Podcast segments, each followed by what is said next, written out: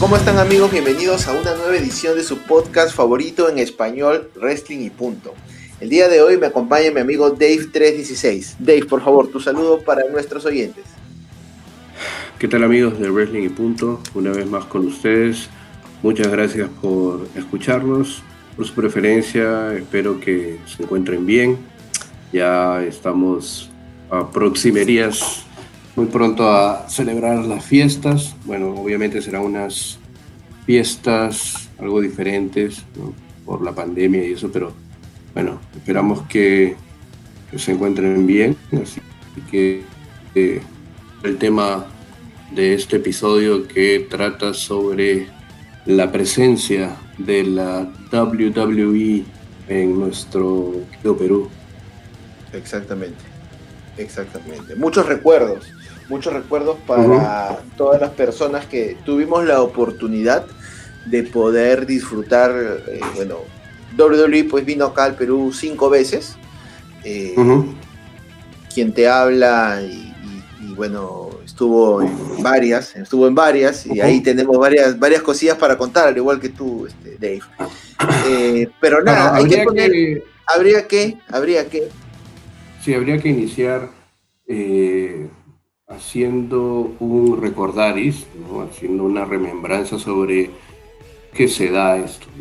La idea es que a partir del año 2005, cuando ya eh, WWE se vuelve a transmitir en, Perú, eh, y en cierta forma con algunas cosas que el grupo que teníamos estaba haciendo, este, las reuniones o de repente un poco también este, algunos shows por ahí. ahí. tenemos para hablar largo y tendido, pero hay que hacer un resumen ahí, creo. ¿ah?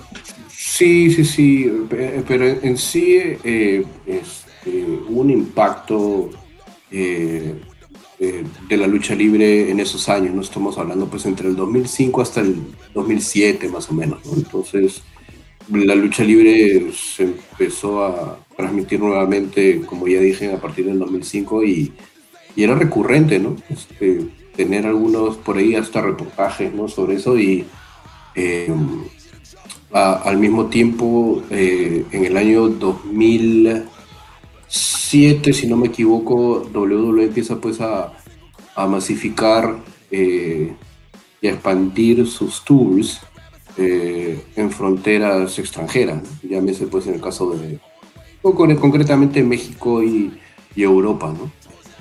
Yo creo que vieron eh, un potencial en el mercado latino y, eso eh, hizo que pudieran apuntar a, hacer algunos shows en, Sudamérica, algo que era obviamente muy factible en ese entonces. Así es como empezó pues un, tour en Sudamérica en el año 2008. Y que mucha gente estaba deseosa de que se convirtiese en realidad. Muchas preguntas nos habían hecho al respecto. Bueno, aquí tienen la respuesta. Atención fanáticos. WWE Raw presenta SummerSlam Tour en la América Latina. En la Arena Santiago servirá de marco del debut de las superestrellas de Raw en Chile el miércoles 2 de julio. Luego la WWE arriba por primera vez en la historia, Lima, Perú. Acción en vivo en el Estadio Nacional el jueves 3 de julio. La acción de Raw en vivo regresa a Panamá. Las superestrellas visitan el Figali Convention Center en Ciudad de Panamá 4 de julio. Y la WWE debuta en El Salvador el sábado 5 de julio en el Gimnasio Nacional de San Salvador. Boletos a la venta. Anoten el lunes 26 de mayo para todos estos eventos. Lunes 26 de mayo. Y ustedes van a poder ver a superestrellas del calibre de un Triple H, un John Cena, Randy Orton, Jeff Hardy, Shawn Michaels, JBL, María y muchos más en esta gira SummerSlam Tour en Latinoamérica. Un sueño hecho realidad para el que no se rinde. Las cosas siempre le llegan y estamos contentos contentísimos, como contentísimos de que siempre respalde nuestra programación. Concretamente, pues eh, en el mes de febrero del 2008 hubo un par de shows ¿no? en el Movistar Arena de Santiago, shows a, bueno, yo asistí a, uno de esos shows en el SmackDown Arena, en SmackDown Arena que estoy hablando, en el Movistar Arena de Santiago. Movistar Arena. Claro, pero con la presencia pues de superstars de SmackDown en ese entonces. El campeón era eh, Edge, si mal no me equivoco. Y eh, bueno, prácticamente todo el roster de, SmackDown se dio cita ahí. eh, viajé pues con, con, Helton y otro amigo más para poder asistir a, a ese show. ¿no? La verdad es que era alucinante. Primero porque la infraestructura se prestaba mucho para, para este tipo de, de eventos, ¿no? para este tipo de shows. El Movistar Arena en, en Santiago es, un, es una arena de capacidad grande, por lo menos pues unas 12.000, 15.000 personas. Entonces, este, creo que si mal no me equivoco era la primera vez también que WWE Pizarra pisa, pisa tierras. Entonces, eh, se dio un buen show. ¿no? Eh, y eh, meses después de haber asistido, este, nos dimos con la sorpresa de que WWE también iba a venir a, Perú. Eh, entonces, eh, obviamente, pues, con el grupo que teníamos, este, estábamos pues muy emocionados también, ¿no? el hecho de que, de que WWE iba a pisar pues por primera vez eh, solo peruano, algo que nunca había pasado. Entonces, tener la oportunidad de, de presenciar un, un show ¿no? de, lucha libre de la WWE en Perú era algo que nos emocionaba mucho. ¿no? Y a raíz de ahí, eh, obviamente, empezamos, pues, este, digamos, en un principio a ver eh, cuánto costaban los tickets, eh, la posibilidad de posiblemente estar en ringside, o eh, cómo podíamos hacer para poder asistir y eso. Entonces, se dio la oportunidad de que la empresa que traía a WWE eh, necesitaban, a, bueno, iban a hacer una conferencia de prensa para esto, ¿no? Y estamos hablando del 2008 en, en donde, el, digamos que las redes sociales... No existían eh, como ahora. Sí, digamos que solamente... No, se, no estaban masificadas. Claro, exacto, ¿no? Este, YouTube por ahí tenía tres años, la gente usaba High Five, este, había Facebook, pero no era tan masivo, ¿no? entonces este, los celulares no tenían estas aplicaciones y, y, era un poquito más, más difícil, ¿no? Pero eh, Helton eh, se enteró, ¿no? o creo que lo Helton, contactaron. Helton the Game, Helton the Game, para las sí, personas claro. que te escuchan, lo conocen como Helton, entonces, al señor Helton Gabriel. Entonces, creo que se contactaron con él y me preguntaron si es que había un intérprete o una persona eh, que pudiera hacer la labor de intérprete para la conferencia de prensa porque iban a llegar pues un par de luchadores. Ah, sí, y... ah, eso sí lo recuerdo clarito, dijeron un par de luchadores nomás. Eso sí, sí claro. me acuerdo. Eso sí me acuerdo. Y, y, y bueno, Helton, Helton eh, me contactó y me dijo si es que habría la posibilidad de que tuviera una entrevista con, con la gente, no recuerdo el nombre de la empresa que este, traía la WWE, pero eh, me entrevisté con gente de la empresa para ver la posibilidad de que pudiera ser el intérprete en la conferencia y, y nada, este, simplemente pues ¿no? se, dio la oportunidad ¿no? y, y, y, bueno, se, se, tenía que hacer. ¿no?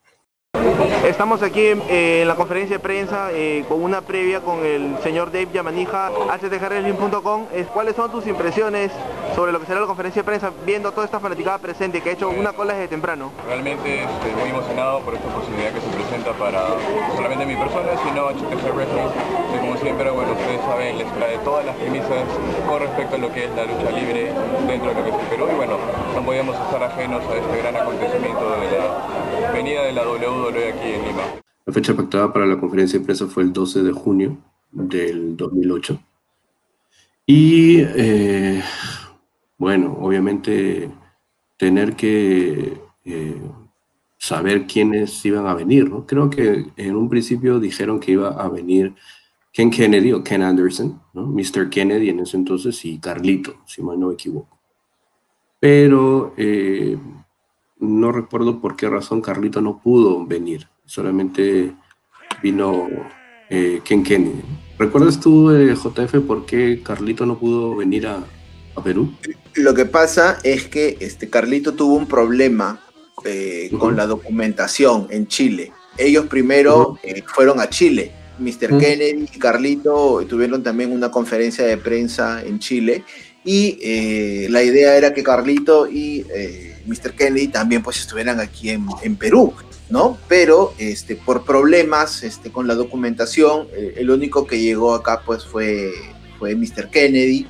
Recuerdo, recuerdo clarito todo porque fue en el Sheraton, este, un día antes fuimos contigo, fuimos con Helton a, a ver ahí los pormenores, ¿no? Y, bueno, esto de repente no lo hemos comentado en ningún lado, de repente mucha gente que pueda, puede pensar que lo que estamos diciendo es mentira, pero bueno, eh, en, nuestro canal de YouTube, porque también tenemos un canal de YouTube, cuando salga el episodio del podcast, mientras estemos hablando, se van a ver ahí las imágenes, los videos este, inéditos, ¿no? Que esto no lo van a encontrar en YouTube así nomás, y lógicamente, como estamos hablando de épocas antiguas, no nos pidan HD, porque lo máximo era pues 360 o 420 de calidad.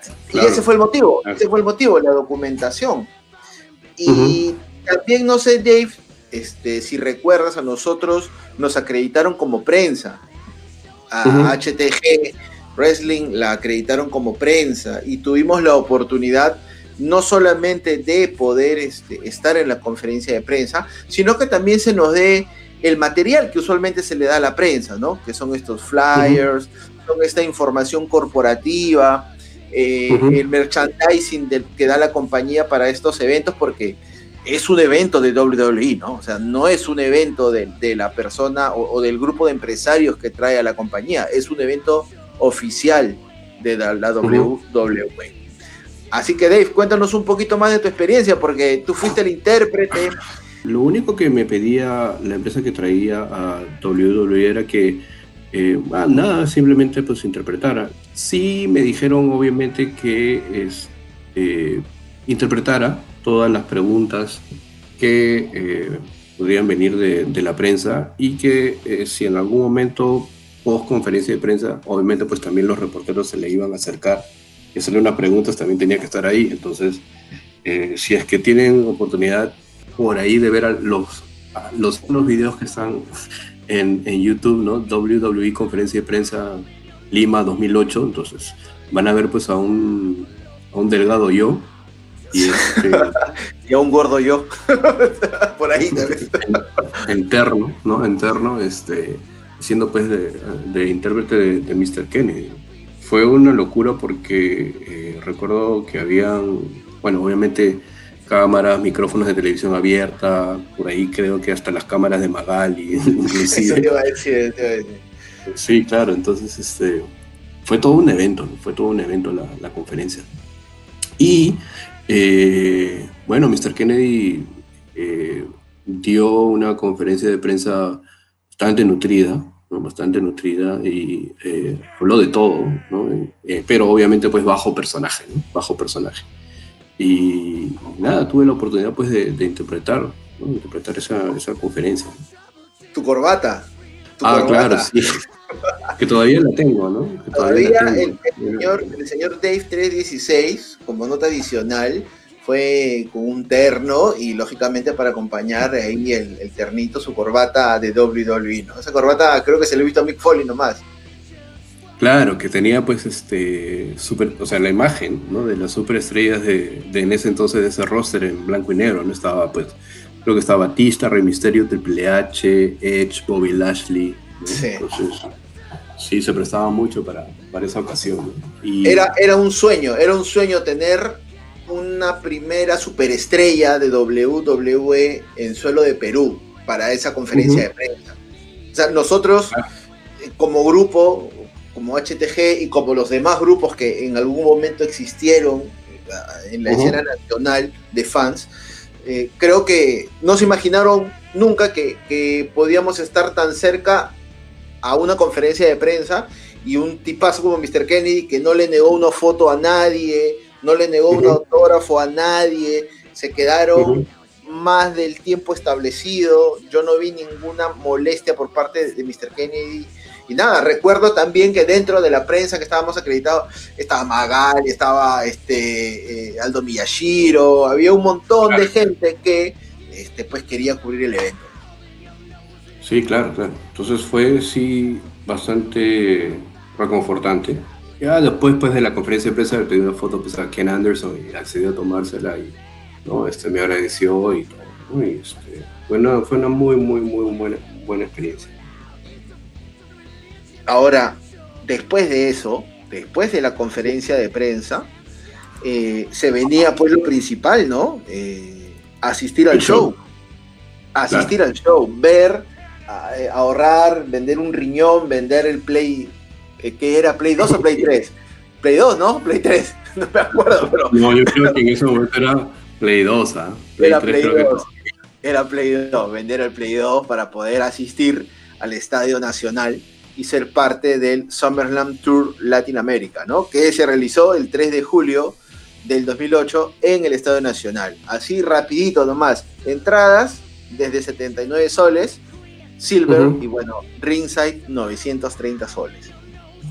Wow.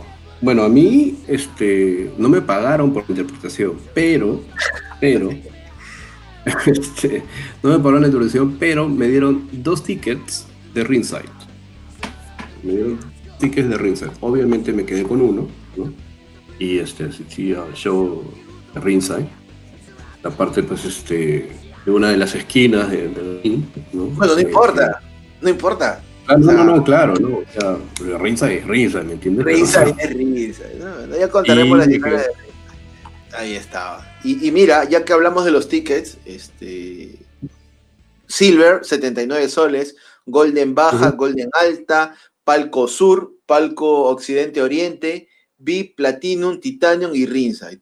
Yo recibí un regalo eh, y por ahí me llegó una entrada VIP, ¿ya? De 370 soles. Pero pues, ¿tú te imaginas en VIP qué cosa, Chinito? ¿Qué te imaginas en VIP? Algo cerca, ¿no? Claro, exacto.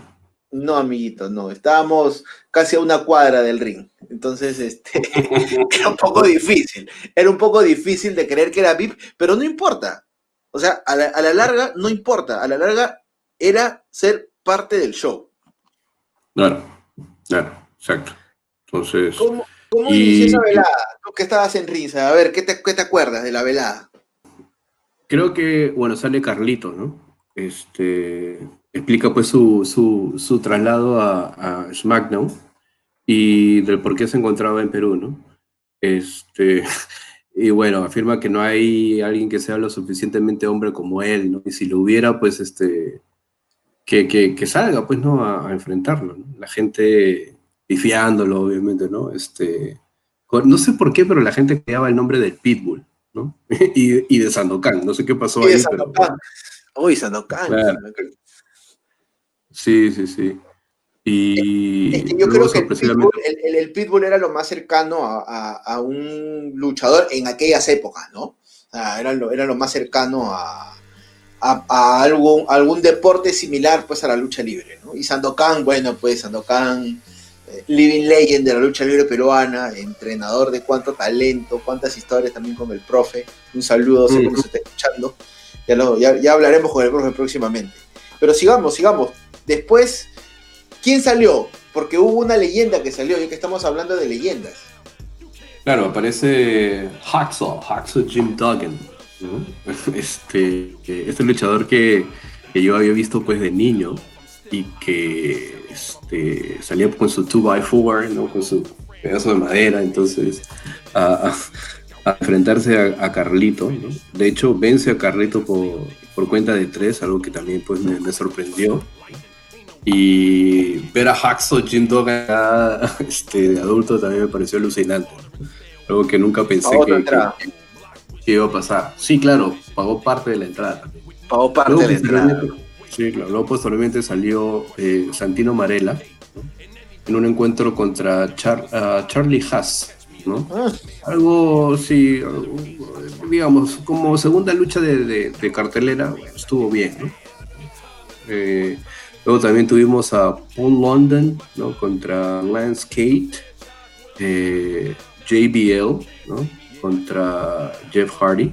Jeff entra, ¿no? Y la euforia de la gente al escuchar la música de Jeff Hardy por los parlantes, ¿no? Alucinante, ¿no? Alucinante y se enfrenta pues en un, en un conato de lucha ahí con, con JBL, ¿no? Mm. Buen momento, buen momento. Luego de esto tuvimos una lucha titular. La primera lucha titular eh, por el campeonato de WWE en, Perú. Triple H eh, derrota a John Cena ¿no? para retener el, campeonato de la WWE. O sea, habíamos ya tenido una lucha titular de WWE en Perú, algo alucinante. Luego, posteriormente eso, Mickey James ¿no? Eh, se enfrenta a Beth Phoenix por el campeonato femenino de WWE. Y también Ted DiBiase Jr. y Cody Rhodes eh, se imponen pues a Crime Time ¿no? Ah, por conteo fuera del ring. Ya finalmente pues para las partes finales del show, ¿no? Chris Jericho sale ¿no? a escena y, y en un español bastante decente. ¿no? Insulta pues al, pueblo peruano, ¿no? Dice que somos como Michael, son unos mentirosos, Mentirosos, Claro. Y afirma pues que afirma que, que Shawn Michaels no está en Lima, ¿no? Suena la música de Shawn Michaels y, y, el Nacional pues se quiso venir abajo, ¿no? Toda la fanaticada realmente pues este, arriba, ¿no? Algo así, algo así, ¿no? Finalmente, pues este, Shawn Michaels se impone a Chris Jericho con una Switching Music y al final, pues del evento, esa imagen que siempre quedará grabada en los que asistimos a esa noche nacional, ¿no? Se pone una bandera peruana en la espalda y despidiéndose de todos los fanáticos. Realmente una muy, muy buena velada, muy buena noche, muy buen momento. Eh, primer momento de WWE en, Perú, en Lima. Y es, y es más, ese, ese primer momento también quedó eh, grabado pues, este, en la página corporativa de WWE. Así un comunicado rápido. WWE tiene oficinas oficiales en Sao Paulo. Entonces el 8 de julio del 2008, a través de la página corporativa salió lo siguiente. La gira de WWE Summerland Raw Tour arrasó en América Latina. Del 2 al 5 de julio las superestrellas de la WWE viajaron por cuatro países frente a fanáticos entusiastas de Chile, Perú, Panamá y El Salvador. ¿no? Entonces acá se hace una pequeña reseña de lo que había sucedido. Este, dan la cifra oficial. Bueno, no tan oficial, ¿no? pero dicen ahí, el 3 de julio, más de 12.000 asistentes fueron mm. parte del show en Lima, Perú, ¿no? En la primera actuación de WWE en este país, en nuestro país. Entonces quedó grabado por todo lado. Este, yo tengo ahí mis, videos en VIP con el amigo, con el amigo Fau, este, que fuimos al, show, ¿no? Pero, pero, pero, pero, este, en el año 2009, otra fue la situación nuevamente nos encontramos en el Estadio Nacional de Lima para ser parte del Road to WrestleMania SmackDown Tour, ¿no? En el año 2009, 29 de febrero, el Nacional nuevamente recibía a las superestrellas de WWE. ¿29 o 21? 21, perdón, 21, 21, 21. 21 de febrero del 2009.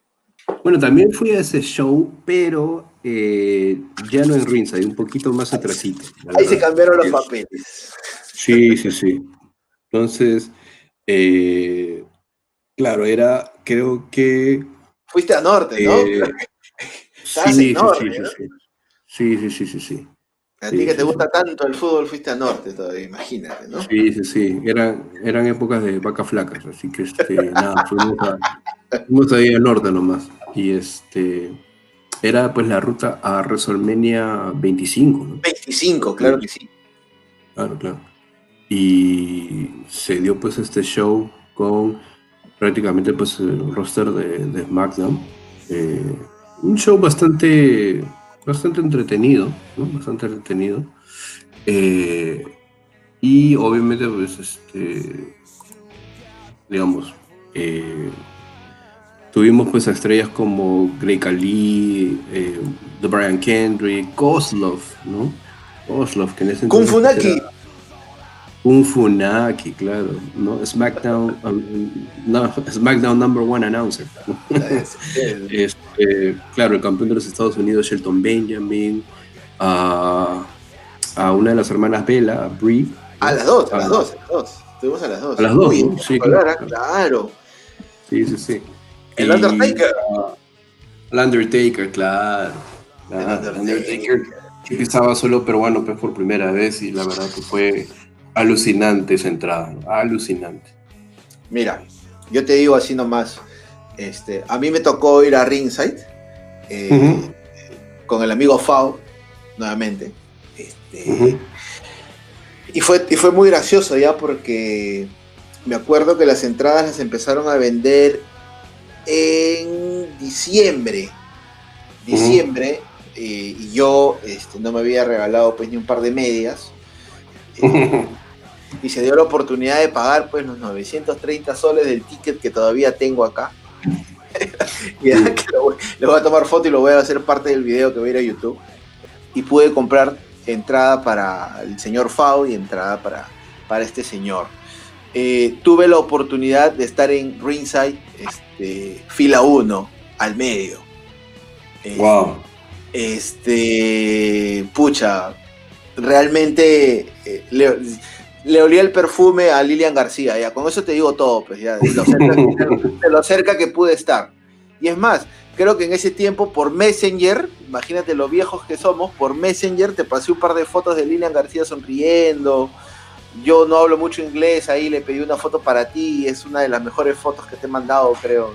Sí, sí, sí, sí, sí, García claro. saludándote. Sí, Hice sí, mi sí, pancarta, claro. hice mi pancarta, este, el señor Fau también hizo su pancarta. Y pues ver al Undertaker es, es, es, es, es otra cosa. Yo he escuchado lisuras eh, de todo calibre, pero jamás como la que le escuché ese día al señor Fau. Jamás de lo jamás me voy a olvidar cuando salió el Taker la lisurota que se mandó. Eh, fue, fue buena la cartelera, así rapidito nomás para iniciar el show, este, Lilian García pues sale, eh, canta el himno nacional.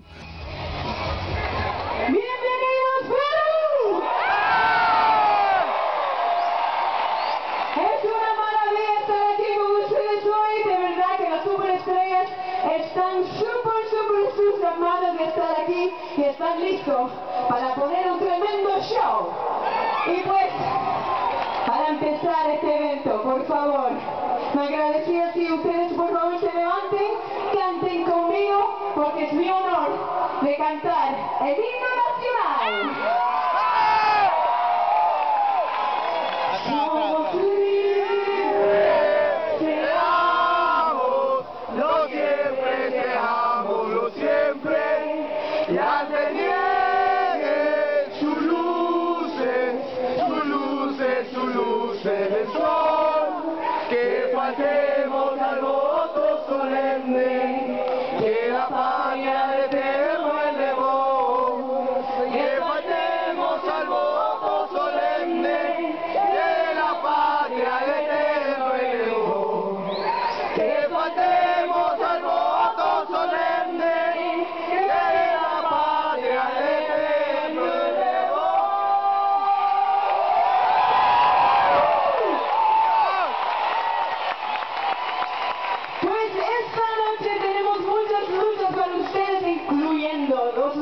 Son tremendas, de verdad.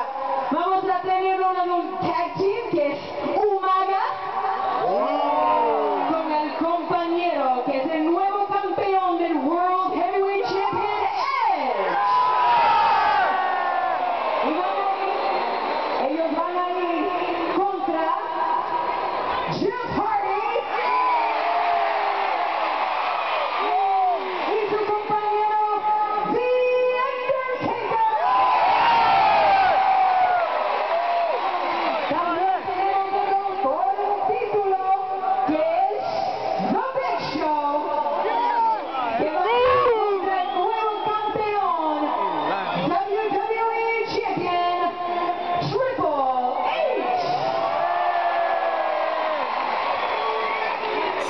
pues sale un señor llamado Eric Escobar, ¿no?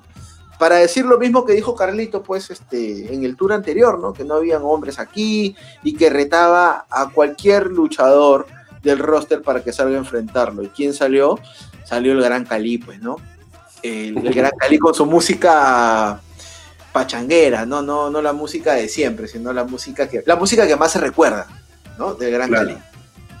¿No? Luego tuvimos a Primo Colón sobre de Brian Kendrick, acompañado pues por Ezekiel Jackson, ¿no? Este, este Uh. señor que fue el último campeón de, de ECW, ¿no? Luego Vladimir Kozlov, como ya lo habías mencionado, derrotó a Kung Funaki, lucha por el campeonato de los Estados Unidos, Shelton Benjamin retuvo el campeonato ante Carlito y MVP. Nota adicional, a MVP le regalaron una camiseta de, de la selección, la número 10, la del Chorri, este, se la dieron a MVP. Y ese día también era cumpleaños de Carlito, así que al finalizar la lucha, pues se quedó Carlito en el ring y los que estuvieron presentes este, le cantaron el, Happy Birthday to You, ¿no? Luego tuvimos a las hermanas, eh, a, las, a las Bella Twins salir, pero la lucha era eh, Brie Bella eh, contra Michelle McCool. También hay que indicar que Michelle McCool le dijo a Lilian García que le dijera a los fanáticos que ella merecía respeto y que por favor pues este, nos calláramos la boca. ¿no? Eh, aquí, aquí el señor Beto, este, el señor Fau, hizo un cartel para las Bella Twins. Este, y no sé, creo que una de las Bella Twins pues, habrá sido Vizca, ¿no? Pero pensó que el cartel lo había hecho yo, vino y me dio un besito en, en mi mejilla derecha. Y eso sí te lo puede confirmar, Fau, eso no es floro, eso no es nada, me dio, me dio mi besito, yo me quedé, me quedé emocionado y le hice el bullying terrible al señor Fau que se picó. Tú ya sabes cómo es el señor Fau, ¿no? Con sus lisuras, ¿no? Tú ya sabes ya la, la expresión que puso. Entonces, Rivera No te lavaste la cara, en- no te lavaste No la cara en un año. Es más, aún creo que aún siento acá sus labios, pero, pero bueno, esa es otra historia. otra historia. Brie Bella derrotó a Michelle McCool, este, y luego vino pues los dos main event, ¿no? El Undertaker hacía pareja con Jeff Hardy, este, contra Umaga y pues este, uno de mis caballos favoritos, el Edge, pues, ¿no? Edge, Wow, que ¿qué yo tal- había hecho, que había hecho yo mi, mi pancarta para Edge, pues, ¿no? O sea, aquí Claro, estamos, claro. aquí, aquí estamos, ¿no? La lucha, pues, la gana eh, la dupla del Taker con Jeff Hardy. Al final este, aparece un, un Matt Hardy, que, que no lo teníamos en el radar. Este, El Claro. Undertaker aplica, pues, el chokeslam y, y bueno, pues, este, tuvimos la presencia del Taker eh, en suelo nacional, ¿no? Taker todavía Mm. ahí en sus, en sus años mozos, en sus años mozos. Y el main event eh, de la velada, que había sido eh, anunciado como una lucha Street Fight, terminó siendo pues una lucha normal, una lucha single, por el campeonato de la WWE entre Triple H y el Big Show. Eh, Triple H retuvo el título, Triple H pues celebró al final, le dimos la mano a, a Triple H ahí en lo que se pudo, ¿no? Eh, bueno, a, a varios, pues, a- más que nada a los, a los face, ¿no? No le íbamos a pedirle tocarle la mano a él, pues, ni al Taker, no se podía, pues, imposible. Este, pero fue un, un buen show. Ahora, aquí hay que hacer una acotación. WWE siempre dice cartelera sujeta a cambios. ¿Por qué? ¿Por qué, Dave? ¿Por qué, por qué ocurre esto? Coméntanos, a ver. Bueno, hasta donde sé es que creo que esta lucha se iba a realizar bajo la estipulación de una lucha callejera, de un street fight. Exacto. Una cosa que creo, claro, no ocurrió, ¿no? No ocurrió. Pero usualmente, ¿por qué siempre en las carteleras, que son este, shows en vivo o house show, por qué dicen siempre cartelera sujeta a cambio? Siempre se da esa. Ah. es, es- es recurrente, ¿no? En todos los tours. Sí, claro, sí, claro. O sea, car subject to change es eh, curarse en salud en realidad, ¿no? Porque en caso de alguna contingencia, por ejemplo, que algún luchador este, que tenga que manejar o viajar o de repente trasladarse de un estado a otro, eh, lo haga, llegue a hacerlo, pero no se sienta bien, o qué sé yo, ¿no? Este, o no, no puede llegar al siguiente al siguiente destino, ¿no? Por eso es que también sucede esto, ¿no? Pero como, como te digo, es, es, este, es tener esa, ese seguro, ¿no? Porque si yo anuncio un Triple H Big Show en un house show y el Big Show no puede irse al avión porque pasó algo, entonces Claro. siempre hay una contingencia con eso, ¿no? Entonces, este, es entendible, ¿no? es entendible. Triple H versus Sin Cara puede ser y no pasa nada, pues no, porque es cartelera sujeta a cambio. No pasa nada. Claro, exacto. Claro. No pasa nada. Bueno, ya a partir de aquí tú, este, tú eres el único que va a hablar, porque bueno, la verdad, la verdad es que, la verdad es que, bueno, la WWE vino o, o ha venido pues unas, después de este show del 2009, ¿no? Ha venido unas tres veces más, a las cuales yo ya este, no he asistido, ¿no?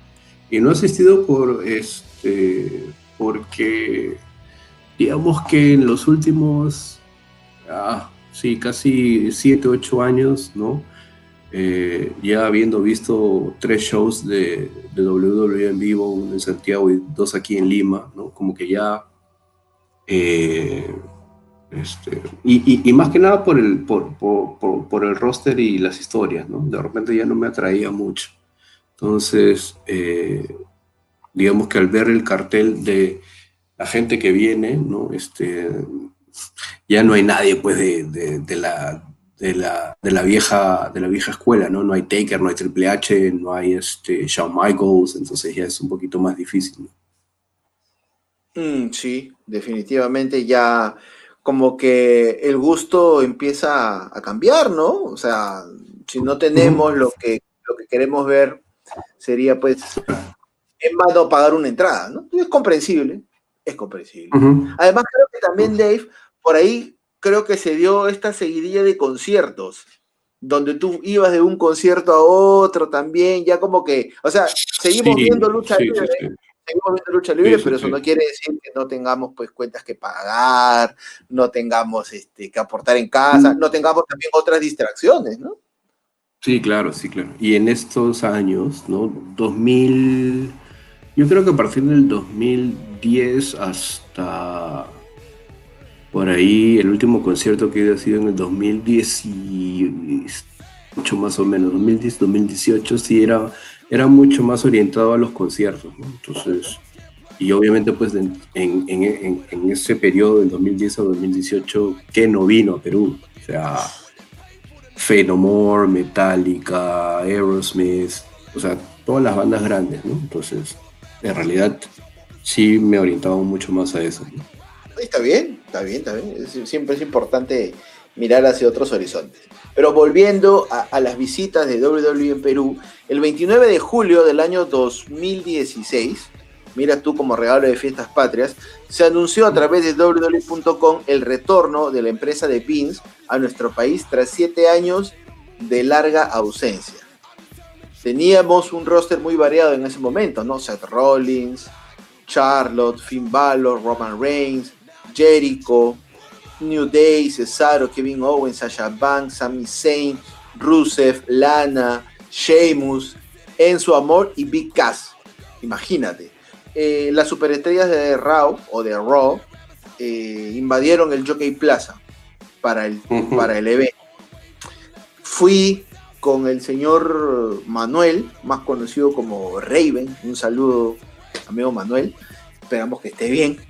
Este, fuimos con el amigo Manuel, compramos las entradas, ni bien salieron, en La Molina, en Juan de La Molina. ¿Hiciste cola? Este, sí, amigo.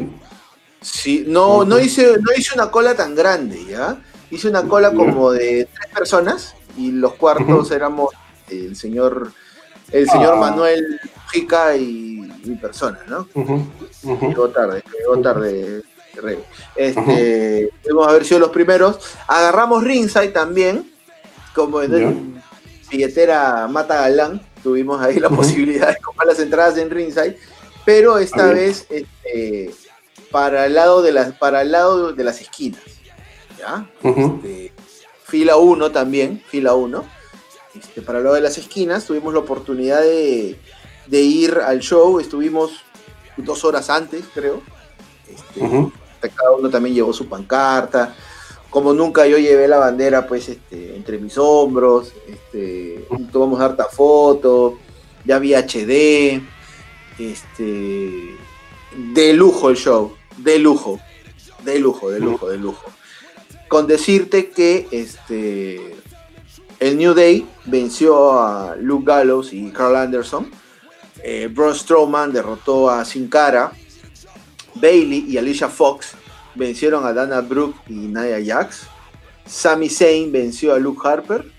Luego tuvimos, pues, este, como siempre, al controversial este, Roman Reigns, que en ese momento era campeón de los Estados Unidos, defender su título ante Rusev. Luego tuvimos a Darren Young y eh, Neville eh, derrotando pues a Titus O'Neill y Bo Dallas. Y luego tuvimos también pues a, a R-Truth Goldust, imagínate, ¿no? Este, en su amor y, y- y Big Cass, derrotando a los Shining Stars, eh, Curtis Axel y Jinder Mahal, ¿no? Luego eh, Sasha Banks derrotando a Charlotte Flair para retener el título femenino de la WWE. Y en el main event, lucha por el campeonato universal, ¿no? Kevin Owens retuvo el título pues ante, ante Seth Rollins. Wow. Un roster y una cartelera bastante variada. O sea, si lo ves en retrospectiva, ¿no? porque si lo, o sea, si lo ves en retrospectiva cuatro años después, te das cuenta que mucho de este talento ya no está en WWE y bueno, ha partido pa- hacia otros horizontes. Pero Claro. si ves el roster está ahora, ¿no? Bastante variado, ¿no? Bastante variado y este, hay algunos obviamente que siguen en la empresa otros que pues, como dije, ya partieron a otros, otros destinos. ¿no? Claro, y es más, otros que desaparecieron completamente, ¿no? Como, como Big Cass y Enzo, ¿no? Que no, O como no están. Darren Young. Claro, como, exacto, como Darren Young, ¿no? Darren Young. sí, claro, claro. Una cartelera sólida, una cartelera este, interesante. Este se llenó el, el Jockey Club, la parcela H se llenó. Esa parcela H que yo había ido antes a ver, a ver un conci- otro concierto, que no viene al caso, pero lo quería mencionar. Este, que luego tuvimos en el 2017 nuevamente las superestrellas, ahora de SmackDown, visitaban Lima. 30 de noviembre de 2017 nuevamente en el Jockey Club. Un evento único, eh, un evento muy publicitado, eh, un evento que ya este, marcaba pues como Sudamérica, como lo has dicho al inicio, ¿no? Un, un punto referente para la lucha libre también, ¿no? Eh, hubo prensa, Natalia, Bobby Roode, Sin Cara hablaron pues este, con el comercio, con el Depor, con RPP. Y luego pues tuvimos ahí este, también un meet and greet, ¿no? Eh, con Charlotte, con AJ Styles y, y Dolph Ziggler, ¿no? La cartelera, eh, Nakamura derrotó a Sami Zayn. Aquí la pareja, pues, este, de Luke Harper y Eric Rowan, con su nombre de los. ¿Cómo, cómo, cómo se llamaban este amigo Dave? The Blue Jump, The Blue Jump Brothers. Ya, ¿qué significa esa Blue Jump? Significa. No significa nada. La, la- pucha, la verdad es que eso, o sea, ¿cómo lo puedo traducir? ¿No? Este, Como es. la masa. La no, masa. no, no, La, La, masa. no, pues, pero, o sea, o, o la masa, o el garrote, la mole, si quieres. La Este, mole. Claro, Las, mo- las moles. Entonces- los, los hermanos mole. claro, los hermanos masa, los Lo- hermanos. este, los hermanos Massa. sí, Está bien, está bien, está bien, está bien. A ver, los hermanos Massa pues derrotaron a Sin Cara y al o- 10 o- Perfecto. perdón, mazo, no masa, mazo, mazo, mazo. Mazo. O sea, si recuerdas, si recuerdas este, los, o sea, el, personaje que teníamos era como que, o sea, que tenía un garrote, ¿no? Un garrote, claro. Un martillo grande, ya esa vaina. Eso es un blue gem. Un martillazo. Un martillazo. Un Ya, garrote. Un garrote, sí, como el Capitán Cavernícola, es garrote. Baron Eh, Corbin, Exactamente. Baron Corbin venció a Bobby Roode y Dolph Ziggler para retener su campeonato de los Estados Unidos. Eh, Randy Orton derrotó a Rusev. Eh, la afición en Lima pues pedía ver a Lana y Rusev les dijo que este Aiden English, que lo estaba acompañando, pues era su nueva Lana, ¿no? Un honor, un honor para, un honor para, para el señor English. Charlotte Flair derrotó a Natalia y retuvo el título femenino de SmackDown. Luego los hermanos Uso vencieron al Nuevo Día y Chad Gable y Shelton Benjamin para retener los títulos en pareja de SmackDown. Y en el main event de la noche, AJ Styles derrotó pues a Jinder Mahal para retener el campeonato de la WWE. Y tenemos pues aquí a AJ Styles cerrando el show con la camiseta pues de la selección, ¿no? Con la 10 que usa Farfán ahora, la usaba pues este el señor Styles. Dios mío. Bueno, Es que, claro, acuérdate que la 10 de, del Chorri se la dieron a MVP y pues la, la 10 de, de Farfán ahora se la dan a, a Styles, ¿no? En el año, en el año 2009, ya este, para ser exactos, el 24 de agosto eh, de ese año, aquí nomás a la vuelta de la esquina, WWE tuvo pues su última, su última visita nuevamente en el Jockey Club. Nuevamente también las superestrellas este, de SmackDown se hicieron presentes en suelo patrio y eh, llegaron a Perú después de estar por primera vez también en, Colombia. Aterrizaron las superestrellas aquí de madrugada eh, como parte de la gira de Sudamérica y pues Perú se convertía en el país que tenía por cinco ocasiones eh, la visita de WWE. Kevin Owens eh, venció a Sami Zayn, Andrade derrotó a Matt Hardy, Ember Moon venció a Charlotte Flair, eh, las Kabuki Warriors derrotaron a Mandy Rose y Sonya Deville, Roman Reigns eh, derrotó pues a Samoa Joe en una lucha Street Fight, eh, Nakamura retuvo su título intercontinental pues ante el ahora líder de Retribution Ali. Eh, Randy Orton venció pues a Rey Mysterio en una lucha pues este, decente, muy buena. Y en el main event de la noche, Kofi Kingston, en ese momento eh, campeón de WWE, acompañado de Big E, retuvo el campeonato de la WWE frente a Daniel Bryan, que estuvo acompañado pues de, de Rowan, ¿no? Mira tú, ¿qué tal cartelera? Variada también, ¿no? Porque este, digamos, de este cartel, la mayoría del talento, este, Está actual, pues, ¿no? sigue, ¿no? Con excepción de, que es de, de, de Matt Hardy, creo, ¿no? Y de, y de este, De Eh, Kairi Sane, ¿no? de que Kairi está Sane, ahorita este, como embajadora de la empresa en, en- en Japón. ¿no?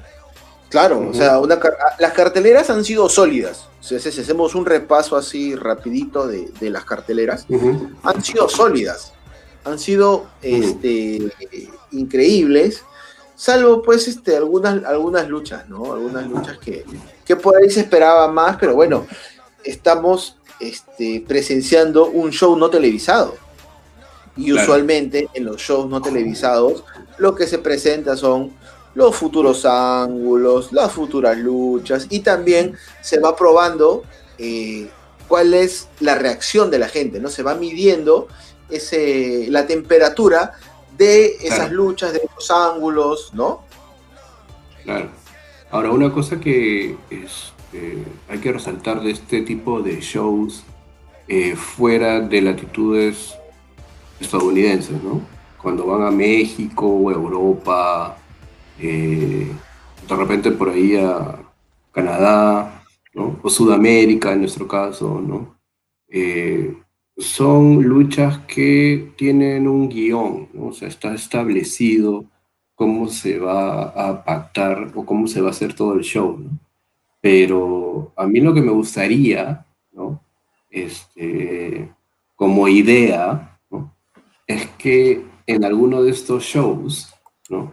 Por ejemplo, eh, no sé, WWE visita por primera vez eh, Ecuador, ¿no? O visita por primera vez El Salvador. Un buen cartel, ¿no? Y que haya un cambio de título en Mm, ya. En los shows internacionales, que- ¿te refieres? Claro, exacto, en los shows internacionales, ¿no? Que por ahí la gente pueda ver un cambio de título y que ya posteriormente, pues, este, vuelva a cambiar el título en Estados Unidos, ¿no? Pero, mm, este, por ejemplo, ¿no? Un ejemplo que se me viene a la mente es en el 99, cuando WWE va a Canadá en un house show en la ciudad natal de Edge, en Toronto. Edge se convierte en campeón intercontinental. Y Edge entra como campeón intercontinental a Fully Loaded, al evento de julio del 99 y eh, en una lucha titular pues, contra Jeff Jarrett, que había sido el campeón anteriormente. Entonces, Jeff Jarrett recupera el campeonato intercontinental ahí en ese evento, en Fully Loaded. Entonces, el hecho de, de, por ahí que se dé algo similar podría ser interesante también. No sé qué piensas tú. Sí, o sea, ha ocurrido, creo, este, creo que entre Canadá y Estados Unidos, porque también si recuerdas, este, Diesel en un show no televisado ganó el campeonato de la WWF, ¿no? O sea, claro, pero eso fue, en, pero eso fue en el Madison Square Garden, pues fue en New York. Pues. Pero, claro, o sea, pero, pero, pero, me refiero que siguiendo esa misma, esa misma temática de los shows no televisados, ¿no? Porque esto termina claro. siendo también a la larga un show no televisado. Sí, sería bueno o sea, ver un cambio, un cambio titular, ¿no? No, y mira, ¿no? Lo más extraño, por ejemplo, ¿no? Ahora recientemente que se nos ha ido pues este, el gran Pat Patterson, ¿no? primer campeón intercontinental en la historia de WWE. Eh, Pat Patterson consigue el título, ese campeonato intercontinental, en Río de Janeiro, en Brasil. Entonces, este, es algo bien extraño, ¿no? Pero eh, sería interesante que algo así sucediera, que por ahí se dé un cambio de título en tierras extranjeras, Sudamérica, Europa, qué sé yo, y eh, luego este, el campeón ¿no? vuelve a recuperar el título ya en tierras estadounidenses. No lo sé, es una idea. ¿No? Sí, que puede, podría, podría, atraer un poco más de fanáticos. Ahora la cuestión sí. es, ¿por qué no se hace? ¿no? Mm, yo, yo creo que este no se hace porque los shows son muy seguiditos. O sea, si te das cuenta, van a Chile, Perú y dos países más. Uh -huh. No es, no es este, no hay un día de descanso, este, como para que el título pueda, pues, este, ser, no sé, ser creíble, por llamarlo de alguna manera, ¿ya? o sea, como para que ese cambio titular okay. se vea orgánico. Uh -huh. ¿no? Entonces uh -huh. es como decir, ah, ya, lo pierdo en Lima, lo, lo, lo, gano en Chile, lo retengo en Lima y lo pierdo este, en Colombia. Y luego este, en Argentina, pues, este, lo recupero otra vez. ¿No? Como que también está no, pero, cambiando. No, pero, no, pero, pero, no, tanto así, pues, o sea, en el último país, por ejemplo, ¿no? Que tengan Colombia, Chile, Argentina y Perú. Perú es el último país y ahí ocurre el cambio de título. Y que, ocurriendo el cambio de título, se vayan a Estados Unidos, pase un tiempo y un pay-per-view que era campeón lo recupera, ¿no? Bueno, o un, o un, o un Raw, pues, ¿no? Ya, no tanto un pay-per-view. Pues, o en un Raw. Claro, un, un Raw. ¿no? Pero ¿qué, ¿qué, sucede? Que, que, o sea, creo que no se hace porque la gente que no, es, que no ha asistido a ese house show o no ha asistido a ese evento en vivo va a querer ver el cambio de título. ¿no? Mm, y, y, querer ver ese, y querer ver ese cambio de título implica para WWE un gasto de, de llevar cámaras, ¿no? de llevar equipo para registrar ese cambio de título. ¿no? Pero sí, ahora pues. con las redes, pero ahora con las redes, ¿no? Ese cambio de título se podría ver así. Claro. En el momento, en el momento en que sucede. Entonces, no entiendo por qué no se hace, por ejemplo. Pero bueno, es algo para, para el debate, ¿no? Es algo para el debate. Y además también, si ya hemos tenido este, shows en vivo o, o tours, como le dicen, ¿no? Pero sí sigue siendo un, un house show. Este, ¿Qué falta para un pay-per-view? En, bueno, no en Perú ya, pero si Perú es parte de un tour, ya se supone que la empresa está mirando con otros ojos Sudamérica, ¿no? ¿Qué le falta a Sudamérica este, para poder tener un pay-per-view? Lógicamente que la, que la pandemia pase, ya, eso es, eso es algo lógico, pero ¿qué falta? ¿Crees que se llegue a dar? ¿Crees que eh, todavía estamos lejos? Mira, la verdad es que para que posiblemente tengamos un, un evento, un pay-per-view, bueno, como dijiste, posiblemente no en Perú, pero eh, se ha contemplado varias veces el hecho de que eh, sea otro evento grande, así como SummerSlam en el 92, ¿no? o como WrestleMania X8 en Toronto, en Canadá, en otras latitudes, fuera de los Estados Unidos, y asumiendo que la pandemia ya pase, ¿no? ¿Qué es lo que tendría que suceder para que se animen a hacer esto? Primero, la logística debe ser eh, otra, ¿no? Porque, eh, digamos, uno piensa que no debería ser difícil para una empresa eh, con el soporte económico de WWE la logística en otro país, ¿no? Pero bueno, vamos al hecho de que se tiene que transmitir por el network, cámaras, este, llevar el talento, llevar a las personas que están detrás, dentro de la producción, o sea, es como un concierto en realidad, ¿no? O sea, es como un concierto y, este, y hasta un poco más, ¿no? Porque digamos, las transmisiones se tienen que hacer pues todo el mundo, entonces a través del network, ¿no? Eh, claro, no es solamente llevar el ring, no es llevar las barricadas, no es llevar las cuerdas, ¿no? Es aquí llevar este, las antenas, es llevar este, el camión de producción, o sea... Claro, o sea, y el stage, ¿no? O sea, el escenario. Exacto, o sea, el stage. ¿No? Y las capacidades también del recinto, ¿no? O sea, imagínate, o sea, después de todos los tremendos estadios que hay en Estados Unidos, eh, yo pienso en recintos grandes, ¿no? Por ejemplo, no sé, un Wembley Stadium, un O2 en Londres, eh, otro recinto también grande, ¿no? Pero ¿cuánta gente, cuál es la capacidad de esos recintos y si es que realmente saldría cuenta para WWE invertir en un recinto que tiene 70.000 personas? en otra parte del mundo, a invertir en un recinto que la capacidad puede llegar a ser 90.000, ¿no? Como pasó en, Texas, ¿no? Eh, entonces, eh, deben de considerar bastantes aspectos, ¿no? Bastantes aspectos, pero sería, sería bueno que, por ejemplo, de aquí a unos años, pues podamos tener un evento grande, un SummerSlam o un Survivor Series en, en otras latitudes, ¿no? ¿Pero dónde? Chile, los hermanos de Chile. Eh, podría ser en Chile, ¿no? Podría ser en, o sea, ya yendo un poco más al extremo, este, no sé, en, algún país europeo, ¿no? O sea, nuevamente pues en el Reino Unido, qué sé yo, o en, o en España, o en Italia, o en Alemania, no lo sé.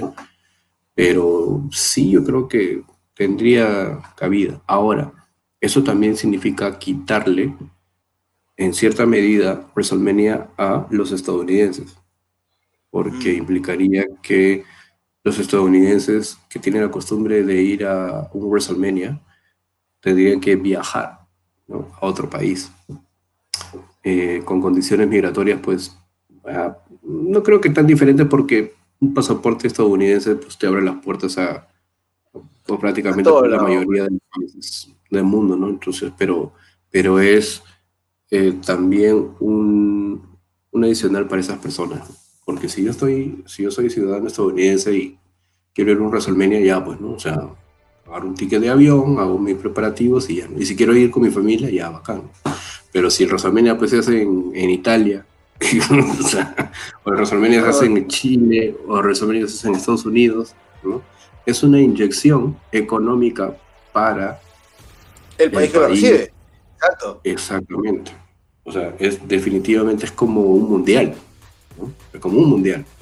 Es como ah, unos Juegos Olímpicos. Entonces, digamos, eh, o sea, pensando en la magnitud que tiene WrestleMania para, este, para el mundo, ¿no? Ah, si a mí me dicen, oye, ¿tú viajarías a tal país para ir a ver un WrestleMania? eres fan, fan, fan, vas. Vas y pagas. Y no hay ningún problema, ¿no? Pero, ¿qué tanto es eso, no? ¿Qué tanto es que el fanático estadounidense va a poder querer viajar a otras latitudes para ¿no? este, ir a WrestleMania en, pues, como ya te dije, ¿no? en, Alemania, por ejemplo, en el Reino Unido. ¿no? Entonces son varios factores, son varios factores. Tendría WWE que pensarlo muy, muy, muy bien, muy bien. Pero nada, esperemos que en algún futuro no tan lejano se pueda dar eso, ¿no? Aunque ya ha habido en, en Puerto Rico, ¿no? El New Year's Revolution. Ha habido En México, Claro. y es más, en Puerto Rico llevaron el chamber todavía. O sea, no, no solamente Claro, llevaron a- al roster, llevaron el chamber. O sea, llevaron la cámara de eliminación. En México Sí. hubo Raw, hubo SmackDown, este, desde el Palacio de los Deportes, ¿no? O sea. Han habido ahí intentos de poder hacer algo. Intentos de poder este, apuntar. Y es más, este, ha habido un tryout este, para Sudamérica, para luchadores Sí. sudamericanos en Chile. Acuérdate. O sea, Sí, sí, sí, claro. ya estamos, estamos ante los ojos de, de la compañía de Vince. Este, y, y qué bien, ¿no? Porque al final, este, si tenemos luchadores españoles, tenemos luchadores mexicanos, ¿por qué no tener un, un sudamericano, no? ¿Por qué no? Claro, sí, sí, sí. Sí, sí, sí. Yo creo que este, más adelante, ¿no? Se tiene que conseguir. O sea, digamos, em- las empresas de lucha libre, eh, si es que tienen una proyección mundial bastante sólida y cementada, deberían de eh, estructurar un poco mejor eh, las ideas y las estrategias para que esto se dé, ¿no? Porque ahora con digamos, la globalización y las redes sociales, pues todo es posible, ¿no? Posible. Y la logística, pues, eh, no sé si pesar, pero la logística es un poco más, más, este, más sólida en ese aspecto. Entonces, tendríamos que, que ver esa posibilidad también. Que más adelante por ahí, ya, ok, no te pido pues un WrestleMania, ya, hazme un Raw, pues, ¿no? un SmackDown o un, o no sé, pues algún programa. ¿no? Un NXT. Ya, un NXT o un, un pay-per-view, pues, ¿no? Entonces, ya, takeover, ya. Ok. Sí. sí, sí, sí, claro. Entonces, pasa mucho por eso también, ¿no? Porque obviamente la calidad del producto tiene que mantenerse también, ¿no? Claro, eh, lo que ayuda bastante a, WWE también es el tema de, de lo que vale su marca, ¿no? El tema de lo que ha dejado en el tiempo. Porque tú dices WWE o WWF y, y dices, ah, Stone Cold, ah, La Roca, ah, Triple H, ah, Hulk Hogan, ah, El Warrior, ah, Macho Man. Y este, dices, no, ah, man, ya, Seth Rollins, Roman Reigns, bueno, son parte de WWE, como fue Hulk Hogan, como fue Stone Cold, como fue La Roca. Entonces, siempre, este, por ahí lo escuché a alguien, ¿no? Siempre el tema del, del factor este, nostalgia, nostalgia vende, ¿no? Y las siglas de WWE pues están marcadas en muchos corazones, en muchos espíritus, en muchos recuerdos de, de los fans y de los que no son fans también, ¿no? Porque conocerás miles de personas que no saben este, la lucha libre, qué cosa es la lucha libre, pero sí saben quién es John Cena, sí saben quién es Sí, La claro. Roca, sí saben quién es Sí, Hulk claro. Hogan, ¿no? O sea, saben, saben, saben quiénes son, pero no saben pues este de dónde salieron, cómo fueron sus inicios. ¿no? Y justo se me ha ocurrido una... Bueno, ya es cuestión de, de que, de que por ahí se les ocurra, a- a- se le ocurra a WWE, ¿no? Si es que en algún momento vuelven a hacer estos tours o estas giras, sería interesante también en algún momento tener a un host, ¿no? O esta temática pues de, del anfitrión del show, ¿no? Entonces, sí, sí, sí, por ahí pues hay un poquito de platita, qué sé yo, ¿no? por ahí este, que sobra, ¿no? A mí no me molestaría, por ejemplo, tener de anfitrión al Undertaker en un show en Lima, por ejemplo. Ah, por Para que, supuesto.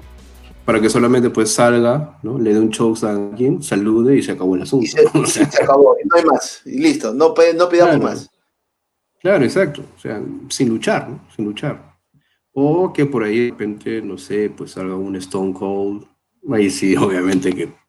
O sea, si sé que Stone Cold va a ser el anfitrión en un show y va a salir, o sea, Sacas la, sacas el AFP, sacas el AFP ahí, este, Claro, Stone 5%. 5%. Sí. 5%. Bueno, sí, es una, es una, es una pequeña idea, ¿no? Que por ahí si alguien está escuchando el podcast y la puede transmitir, sería genial.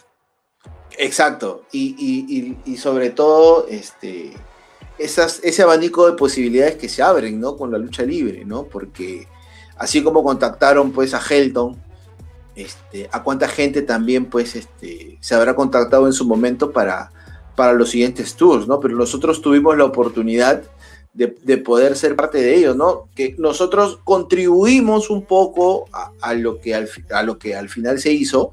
Hubieron otros grupos, porque tampoco hay que ser mezquino, este, Ujú. pero sí fuimos una parte, pues, este, importante, ¿no?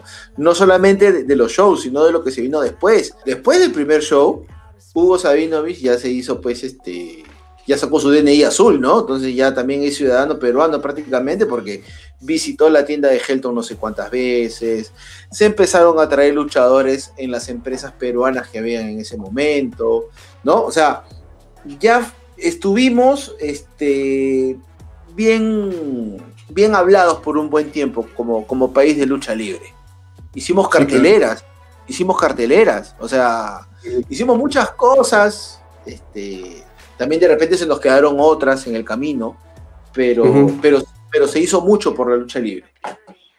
Sí, Y claro. se seguirá haciendo desde este humilde espacio, todos los jueves. Siempre, siempre, se, hará, siempre se hará algo este, por lo que nos gusta. Y, y- y qué bueno conocerte a ti, pa- como parte de ese grupo, con- conocer al señor Helton Gabriel, al señor Fao, al señor Raven, que ya pues tenemos, ¿cuántos años tiene Fátima? Va a cumplir 14 este, el próximo 15 de, de enero y tenemos más o menos, ese, yo los conozco a ustedes más tiempo. O sea, qué barbaridad, qué, qué viejos lesbianos que somos, ¿no? Qué dinosaurios. en la lucha libre podemos hablar de mil, de mil y una anécdotas. Sí, claro. Ahora, Sí. ahora, yo sé que no tiene nada que ver con WWE, pero en algún momento, en el año 98, ocurrió una estafa. Una estafa mayúscula. No me acuerdo si era sí. 98 o 97. Pero se 98 puede ser. 98, 98. Ujú. Se anunciaban que los gladiadores venían, Sí, claro, claro. ¿no? ¿A quién te refieres, ¿A quién te refieres o a quién se refería en ese entonces con los gladiadores? Bueno, hay que recordar que este WWF pasaba este, Titanes en el Ring en el 4 con otro nombre que no me acuerdo cuál era el nombre, pero era algo con, con- con Ring. No sé, no sé si era Titanes, pero Titanes llegó a ser en el canal 9. Primero Sí, claro. daban en el, canal 4 y el canal 4 pues este eh, competencia del 5. Nitro se pasaba pues por, por Panamericana Televisión porque Panamericana es Panamericana, ¿no? Teníamos a Marcelo, perdón, a, a- a Carlos Cabrera y Hugo Sabinovich narrando este, la zona de guerra y teníamos este, con los gladiadores de Nitro a, a Néstor Iglesia y Carlos Pinilla, ¿no? Este, que anunciaban siempre, después de la Malta Polar, este, anunciaban que los gladiadores venían, ¿no? Que los gladiadores de Nitro venían a, este, a Perú. Y si tú veías gladiadores, ¿quién estaba en esa época, Dave? Hollywood Hogan, Goldberg, Steen, Kevin Nash. Scott Hall, Conan, Conan, claro. Eddie, ¿no? Eddie Guerrero, Jericho por ahí, ¿no? Claro, Este, exacto. Y vinieron, pues, ¿no? O sea, vino, vino Hogan, pero no vino Hulk, ¿no? O sea, vino Rick Hogan, que era el primo de, de Hulk Hogan, ¿no? O sea, Sí, claro. no vino Goldberg, vino Cyborg, este, no vino Miss Elizabeth, vino Montana, este, ¿no? Claro, claro, claro. Vinieron, este, luchadores de una empresa, creo, pues, este, eh, desconocida, la- Sí, claro, era una, era una empresa independiente, obviamente, ¿no? pero bien independiente, pero bien Pero independiente. bien, tan independiente que no se sabía pues de la existencia de esta gente hasta que este, aquí pues este Dante se fue para La Habana, ¿no? Ahí, Antes se fue para La. Habana. Sí, se, pues, se fue. Este, tuvo ahí un encuentro, un encuentro cercano del quinto tipo y no, ya no la contó. Pero, este, Claro, claro. sobre todo, que, que en ese tiempo, este, yo como fan me sentí burlado.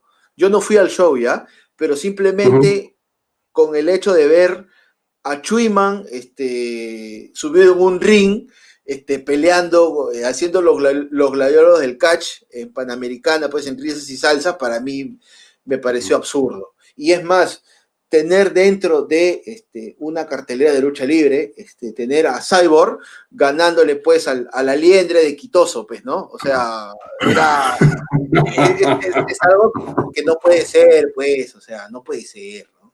O sea, me, me Claro, sentí, me sentí, eh, me sentí ofendido. No sé, Sí, Dave, sí, sí. no sé, no sé, de repente, de repente estoy exagerando las cosas yo, de repente me No, no, no, no, no, no. tranquilo, tranquilo, JF, toma tu agua de manzana. Mi agua de manzana, por favor. No, lo que pasa es que obviamente pues en ese entonces, este, bueno, la gente pues, este, si, si- si la gente cree pues, en, en- promesas políticas, ya imagínate pues, ¿no? Creer en este tipo de cosas es mucho más sencillo, ¿no? Entonces, eh, sí, lamentablemente pasó eso, nos dieron gato por liebre, ¿no?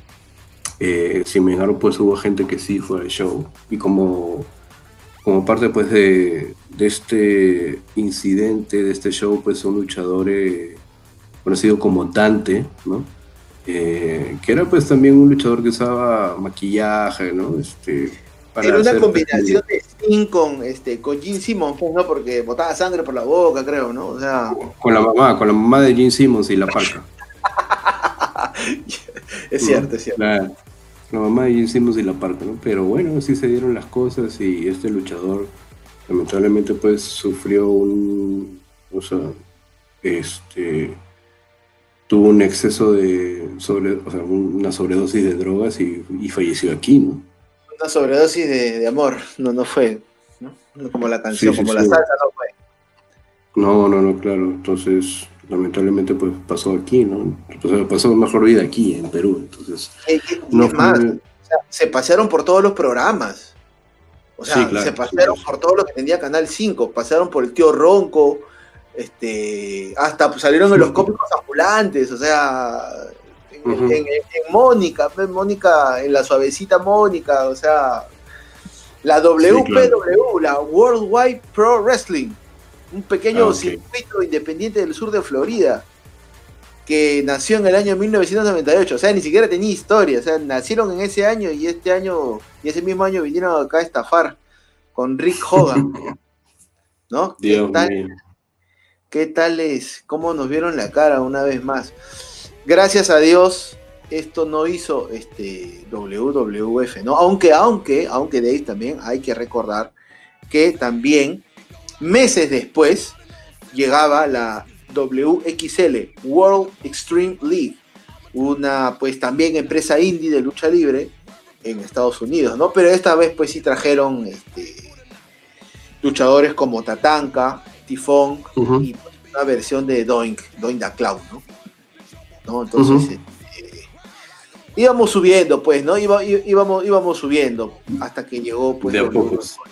de a pocos, de a pocos, ¿no? Ujú. lo, lo quería, lo quería mencionar porque este, es importante que, que la- los fanáticos sepan este, el contexto, ¿no? O sea, traer a WWE, nosotros no pusimos ni un centavo, Helton no puso ni un centavo, pero creo que esas horas dedicadas a promover la lucha libre, a tener una página web, a tener reuniones, ayudó de alguna manera, ¿no? Y estos fueron, estos fueron pues los génesis o la previa antes de lo que pudimos disfrutar. Bueno amigos, ha sido una, una buena edición de y Punto. Esperamos que hayan disfrutado con todas estas historias que se han dado eh, en torno a las visitas de WWE en Lima, en Perú. Esperamos pues que más adelante, eh, acabada la pandemia, posiblemente tengamos la posibilidad también de, recibir eh, nuevamente la visita de talento de WWE o de repente de alguna otra empresa que también se anime pues a, a expandir su- sus territorios ¿no? En tierras sudamericanas. Ah, una vez más agradecerles su sintonía, muchas gracias siempre por comentar, por compartir los episodios y recuerden que estamos en las redes sociales, en Twitter como wrestling eh, punto, y también en el Instagram eh, wrestling y punto. Así que nada, esperamos como siempre pues sus comentarios para poder interactuar con, con ustedes. Sí, agradecemos nuevamente a los fanáticos, a las personas que siempre están escuchando el programa, siempre nos dejan sus comentarios a través del inbox, siempre ahí tratamos de, de contestar. Eh, lo hacemos con mucho cariño. Eh, no, sinceramente, y acá el chinito no me va a dejar mentir, no, no pensamos que iba a durar este, tantas ediciones, pero lo hacemos con el mayor gusto del mundo porque tenemos un montón de, de cosas, de anécdotas, de, de, de vivencias que nos ha traído la, la lucha libre, ¿no? Amistades, este, cosas buenas, cosas no tan buenas también, eh, eh, episodios que en algún momento pues este, contaremos, ¿no? Te agradezco, Chinito. ¿Y qué tenemos para la próxima semana? Ya que se escucha por ahí un sonido, un sonido de fiesta. Ho, ho, ho,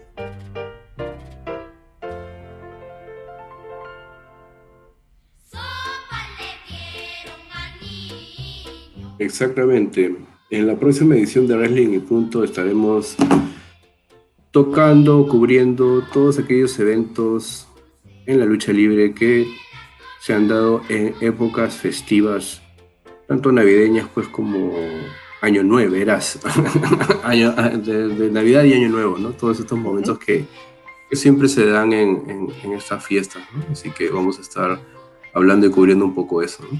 Exacto. Va- Vamos a ver ahí este Papá Noel recibiendo stunners, Papá Noel haciendo suplex, de repente por ahí un Papá Noel atropellado, un árbol de Navidad hecho de alambre púas, este, ¿qué más? ¿Qué más? Y justo ahorita, antes de conversar, antes de hacer el podcast, estaba viendo ahí este, una cabeza de maniquí este, de regalo. Ahí hay un montón de momentos, un montón de luchas. sí, sí, sí, sí. Eso, eso lo estaremos viendo pues la, en la próxima edición. En la próxima edición lo estaremos viendo. Así que nada, un abrazo para ti, Dave, un abrazo para todos los fans de la lucha libre y nos vemos el próximo jueves. Se cuidan. Bye.